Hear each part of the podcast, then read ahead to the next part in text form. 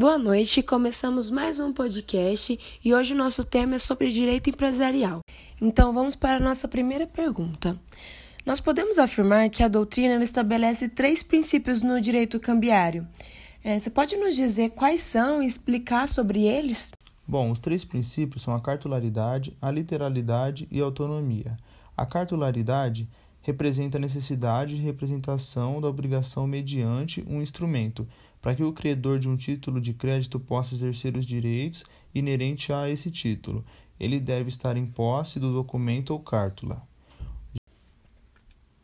O princípio da literalidade estabelece que apenas o que estiver contido no título pode ser exigido, e os demais atos jurídicos não escritos na própria cártula não produzirão consequências cambiais. O princípio da autonomia, ele se subdivide em dois princípios: o da abstração e o da inoponibilidade, das exceções pessoais aos terceiros de boa-fé.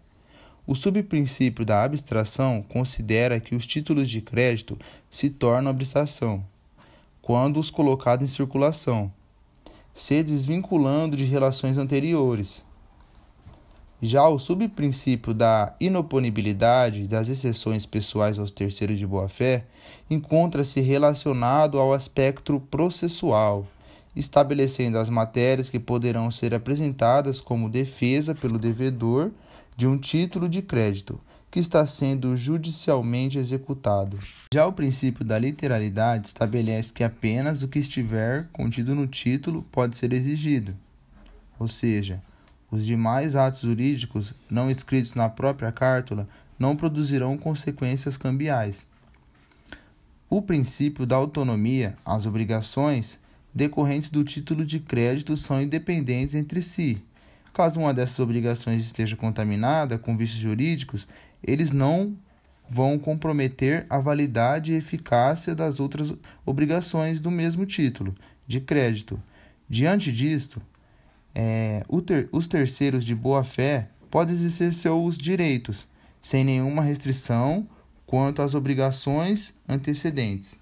Agora nos esclareça, por favor, é, quais são as diferenças entre a nota promissória, o cheque e a duplicata e nos explique o que é cada um deles. Bom, a nota promissória representa uma promessa de pagamento dada por um devedor ao credor, constituída através de um documento escrito e solene, no qual uma pessoa se obriga a pagar a outra determinada quantia em dinheiro.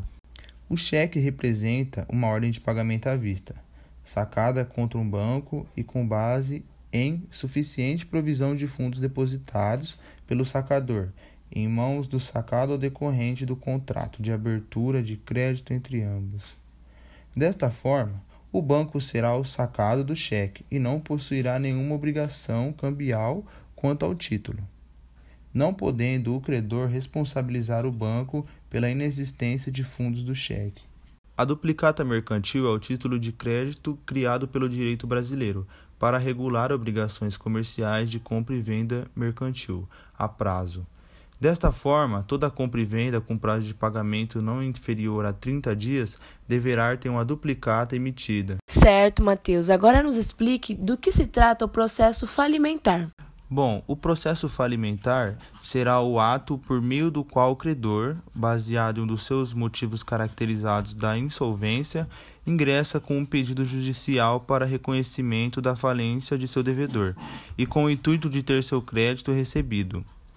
O processo da falência se divide em três etapas: a etapa pré-falencial ou pedido de falência, a etapa falencial e a reabilitação do falido. E o que são os princípios tributários? Pode nos explicar cada um deles? Então, no direito tributário, nós temos diversos princípios constitucionais.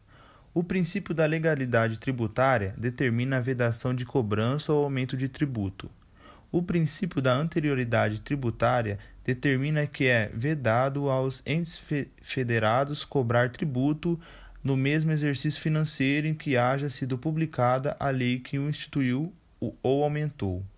O princípio da isonomia tributária, determinando que é vedado instituir tratamento desigual entre os contribuintes, que se encontrem na mesma situação. O princípio da capacidade contributiva, sempre que possível, os impostos devem ter caráter pessoal e ser graduados de acordo com a capacidade econômica do contribuinte.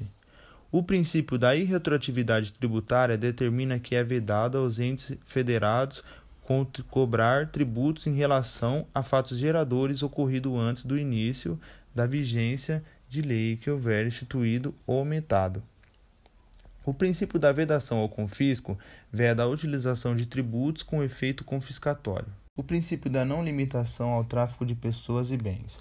Esse princípio veda que seja estabelecido limitações ao tráfico de pessoas ou bens, por meio de tributos interestaduais ou intermunicipais, exceto para a cobrança de pedágio.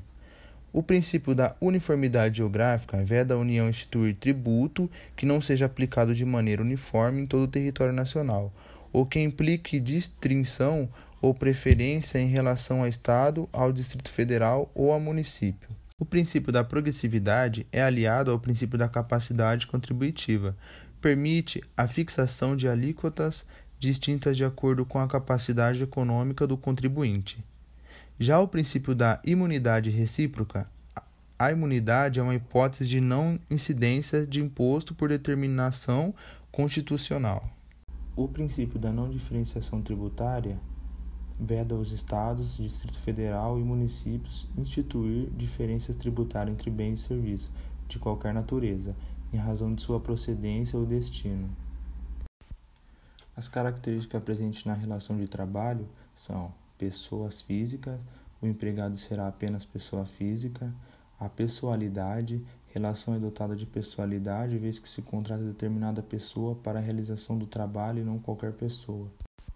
A habitualidade, possuindo habitualidade, vez que se deve haver uma frequência na prestação do serviço, de forma que este não seja eventual.